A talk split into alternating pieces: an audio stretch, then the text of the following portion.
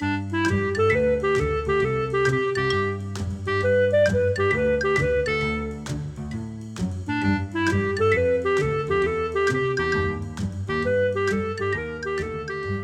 你好，我是培佑，欢迎你来到培佑的阅读笔记，这是我们的第十一集。每一集我会用五分钟左右的时间和你分享一本书的一个重点，让你轻松学习，持续进步。好，这一集我们要分享的一本书是《读论语，做一个没有敌人的人》。哇，读《论语》可以读到没有敌人，哇，那真的是太开心了，对吧？好，那我先来跟你分享哈，我记录在我笔记本中的一段重点。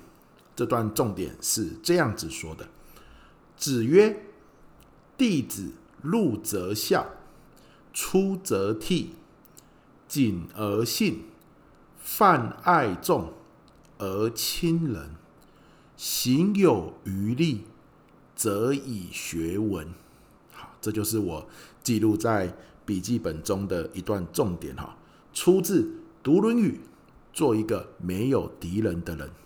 作者梁冬。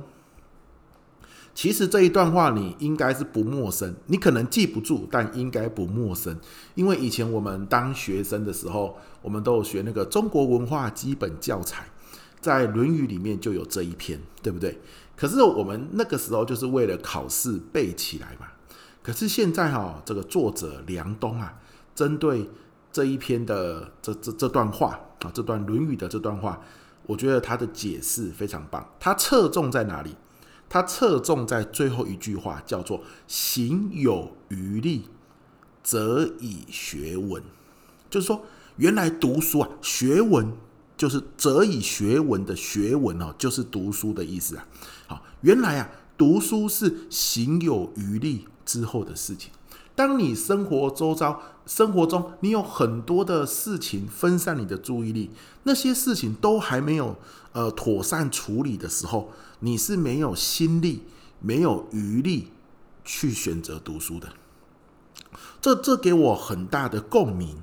跟想法哈，因为因为我常常在各学校，不管是国小、国中、高中还是大学，跟老师们哈分享一个主题，叫做教学吸睛技巧啊，目标就是怎么样从上课中响起到下课中响起这段过程，学生都可以很专心。他们会分心，正常的。那我们怎么样意识到他分心之后，用六十秒左右的时间，把他的专注力再拉回来？这样好。那我每一次教师研习一开始，我都会问老师说：“来，其实学生在课堂中有两种类型。第一种类型是他一开始很专心，可是听着听着，慢慢的他就分心了。好，这是第一种类型的学生。第二种类型的学生是他一开始就不打算听。”好，他一开始就分心了。好，那我就问各位老师说，请问这两种学生，哪一种学生在教室里面比较常见？那您认为哪一种比较常见呢？呃，绝大多数啦，九成以上的老师都是选择一嘛。一开始上课钟响的时候还算专心听，可是不知道为什么听着听着就分心了，对吧？好，那怎么样？意识到那个听着听着就分心，大概是多久的时间？是十五分钟还是二十分钟？那他分心之后，我们怎么样在六十秒左右让他注意力重新拉回来？不然我们教学进度会上不完，对不对？其实这类学生是比较多的。那这类学生哦，我跟老师分享的方法也是马上就可以在教室中运用。而且马上就可以收到效果。好，很多老师这个听完这个教师研习之后啊，就运用我的效果之后，发现，哎，这个学生专注度提升，哦，专心的学生也变得很多，而且不影响教学进度，也不用说一定要带活动或是什么的，好，只要抓住人性，这样就可以。但是哦，第二种学生一开始上课就分心的，也就是他故意的啦，他其实不想听了。有没有？他听不下去了，可能是他以前就听不懂了啊！你现在是教我国二数学，我告诉你老师，我数学小四就听不懂了啊！所以就这一种，他故意不专心的这种人比较少。可是这种人总是让我们印象深刻，这种人总是会抓住我们老师的目光，对不对？OK，所以我就问老师说：“诶，那这个教师研习也就是三小时的时间嘛？老师，你想要侧重在哪一类型？这两类型，你想要我讲哪一类型？”那老师都很聪明，他都会说两种都讲，对不对啊？其实两种都讲，三小时是远远不够啦哈。但是也是难得一期一会嘛，难得跟老师们见面这样子，所以我也是很努力，就是每一类型我都讲一个，呃，马上可以用的。好，但是马上可以用的通常都否第一种啊，就是一开始还算专心，听着听着就分心了。为什么？因为你就知道他会分心，那个问题就是出在教室里。其实他也不算问题，就是一定会分心嘛，人嘛，专注久了就是会分心。所以这种因为专注久了分心这种事情，马上给你方法，当下就可以改变。可是第二类型的学生，他马一开始就分心的问题就不在当下这个教室里啊，可能跟老师你自己本身一点关系都没有。那个学生会分心，也不是针对你，他针对的是小学五年级的自己。他针对的是国一时候的自己，那个时候他就不会了，那个时候他对这个学科就没兴趣了。然后到了你的课堂上，他只是从以前那个没兴趣的他延续到现在，然后继续放空而已。所以这种时候，就算有了方法，也很难马上改变。有一个老师听完研习之后做了一个总结，我觉得非常棒。他说，面对第二类型的学生，我们要有的是战略思考。在方向上去思考，而不是战术思考。就是当下有什么方法，没有什么方法是可以立刻改变的了。为什么？因为他的问题是长久以来的累积。那你要当下马上可以改变，哇，那那个你也太厉害了，对不对？所以只能用方向上来看，可能你会做当下会做一些事情，跟他有一些互动，可是当下是看不到效果。可是你知道方向是对的，然后来累积。现在最怕的是，我们连要往哪个方向前进都不知道。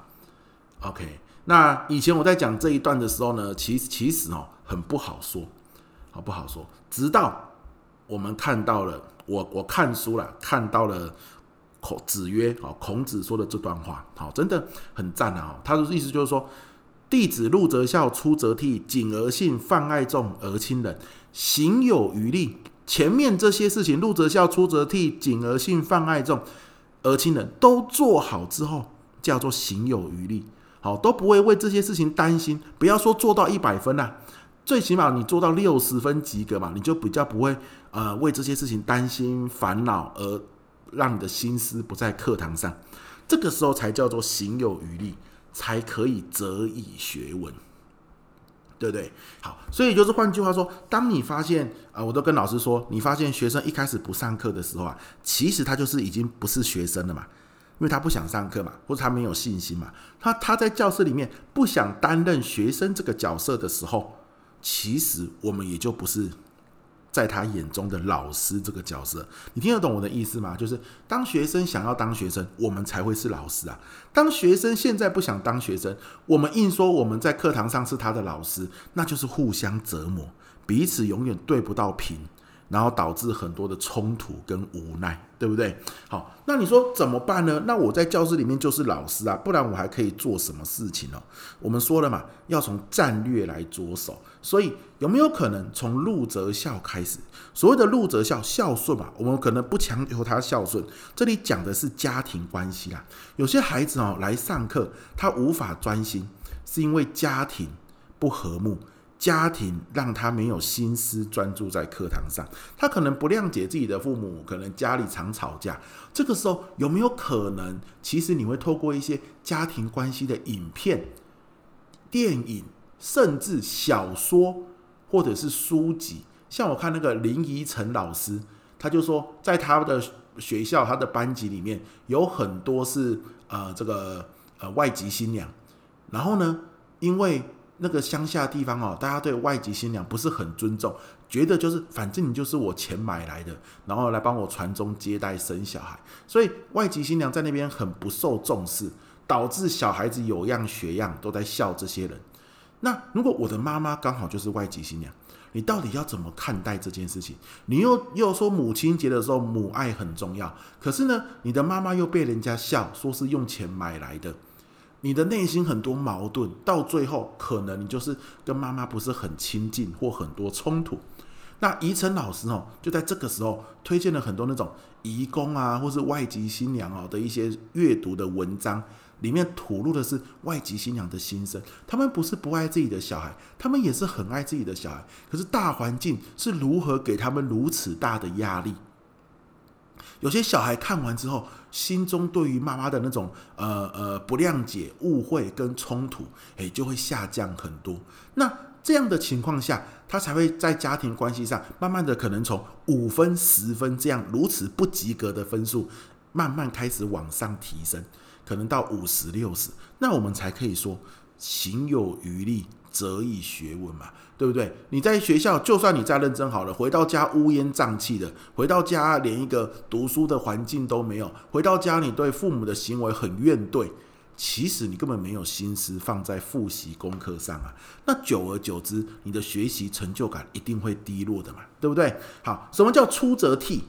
悌哦，就是你有没有一个出家门外啊，入则孝，就是家里面家庭有没有和睦；出则悌，这里讲的就是你你出出去家门之外之后，有没有一个典范学习的对象？很多人在他的生活中没有没有什么值得学习的对象啊，最后呢就是宫庙的大哥，对不对？或者在外面剃头的阴呐，哦，可能就是也是国中生、高中生，然后呢呃比较酷、比较帅。诶，为什么他们有摩托车，有 B N W 可以开？哇，原来去当那个车手，去当这个运毒的小弟，领黑钱的小弟，很酷诶。他们的典范是这些人诶。那他们的典范是这些人的时候，你怎么可以说啊？他们的行为希望可以走在正确的道路上？所以，当孩子他生活没有动力，因为他认为，你看我的大哥，他哪有读书？他不就是去帮忙去邮局领那个黑钱，然后就拿到很多钱。现在开 B N W，老师你教那么多书，然后呢，你开的车还没有我大哥开的车好诶。这就是什么？他生活中他找到了错误的典范。对不对？因为那个大哥其实也还不懂啊，那也还年轻啊，对不对？他哪里懂这种快钱来得快去得也快？他哪里懂这件事情可以做多久？可是万一被抓到，成本有多高？他哪里知道这件事情可能当下很快乐，可是如果你真的啦，让你运气很好都没有被抓到，做一辈子，你真的会有成就感吗？还是因为没有成就感又很多钱，所以只好借用外力让自己有成就感，比如说吸毒。可是这些是我们孩子的典范的时候，他怎么会有余力来择以学文呢？所以有没有机会像很多老师，他看到学生动机很低的时候，他去连接一些背包客计划。全世界有很多的背包客来到台湾的时候，他请他们录像来跟这群孩子分享，为什么他年纪轻轻就在当背包客？背包客有哪些所见所闻？他请一些大学生。哦，然后呢，来分享他的大学生活在做什么事情。好，这些事情让他觉得很有热情，很酷。好，那他可能有遇到哪些失败跟挫折，跟学弟妹来分享如何避开这些挫折。这些就是我们老师可以做的。可能这个同学当下已经无法专心在学科上了，可是借由典范的介绍，或许他有一个重新设定一个这个模仿的对象。行为上慢慢都可以改变。等出则悌这个部分拉到六十分以上的时候，是不是慢慢的他就行有余力，可以则以学文，对吧？好，入则孝，出则悌。下一个叫谨而信。谨而信是什么？就是你有没有对自己讲信用？我们先不要讲对别人哦。对自己讲信用，很多人可能从小时候，好，我今天要背十个单字，结果一个不小心看卡通、看漫画，没有背十个单字。但是呢，父母也没有要求他，那个时候的老师可能也已经放生了他，导致他慢慢的习惯自己设定的目标，也通常都没有达成。慢慢的，他就对自己没有成就感，他对自己也没有信心，因为一直以来他设立的目标从来没有达成过。那老师，我们可不可以成为一个教练？哦，然后呢，帮助他设从设定小目标开始啊，比如说，好，每次来上课只要来上课就好，你要睡觉也没关系。好，来一周，哇，你达成一周了。接下来下一周来上课，同时要醒着，哇，都醒着一周，好厉害！一直帮他设定小目标，让他对自己开始有信心，开始有信任感，因为他设定的目标，他可以达到。没有达到，你教他怎么达到，不要因为一时的失败就放弃。这个就叫做谨而信。他本来都没有达到的，导致这一块的分数可能只有五分、十分，不到六十分嘛。慢慢的，他开始建立对自己设定的目标，对自己说好要做的事要守信用这样的能力跟自信的时候，这一块拉到六十分以上，诶，他才可以行有余力，则以学文啊，对不对？那泛爱众其实就是跟别人合作相处的能力。基本上呢，前面前面几个没做好，很容易在班上哦，就会成为人家在背地里说闲话的人，或者是被排挤的人，对不对？好，所以怎么样？我们老师要教他跟同学合作、跟同学相处的一些诀窍跟技巧，可能从来没有人教过他呢，对不对？哈，所以让他知道怎么跟别人合作，把这一块泛爱众这一块拉到。六十分以上，他才可以行有余力，则以学文啊。所以你看，入则孝，家庭的部分怎么样让跟让他跟家庭和解，或者是谅解就好，先不要谈和解。出则悌，有没有帮他建立一个正确的典范？谨而信，对自己说好要做的事情守信用。如果无法做到，也不要马上放弃，可以怎么样？好，振作起来，持续做到。泛爱众跟别人相处的方法是什么？我觉得，当我们遇到一个学生，他一进教室，上课钟一响起，他就不打算要专心听的时候，他就是已经没有余力来读书了啦。那我们与其骂他、念他，或者是放弃他，这都会让我们身为老师哦，心里面，我跟你讲。就算我们嘴硬说，哎呀，这个是他自己的人生啊。其实说真的啊，夜深人静的时候，身为老师的我们，内心多多少少都有一些愧疚感了。那我们其实不是不想做，只是不知道从什么方向切入。我觉得这一篇提供了四个方向：入则孝，出则悌，谨而信，泛爱众。跟各位啊，这个聆听的朋友们分享啊，你会听得出来，哎呀，这一集又是讲给老师听，这一集又创下了啊，我们阅读笔记啊最长的一个集数哈，已经来到了十七分钟。但是我觉得，如果老师能够听到这一集，而真的运用在我们的教学中或这些同学身上，我觉得这一集哈。这个效果是非常好的，好，那录那么长啊，我觉得就很值得，好不好？这一集跟所有学校的老师们分享，希望大家有收获喽。我是培佑，我们下一集见。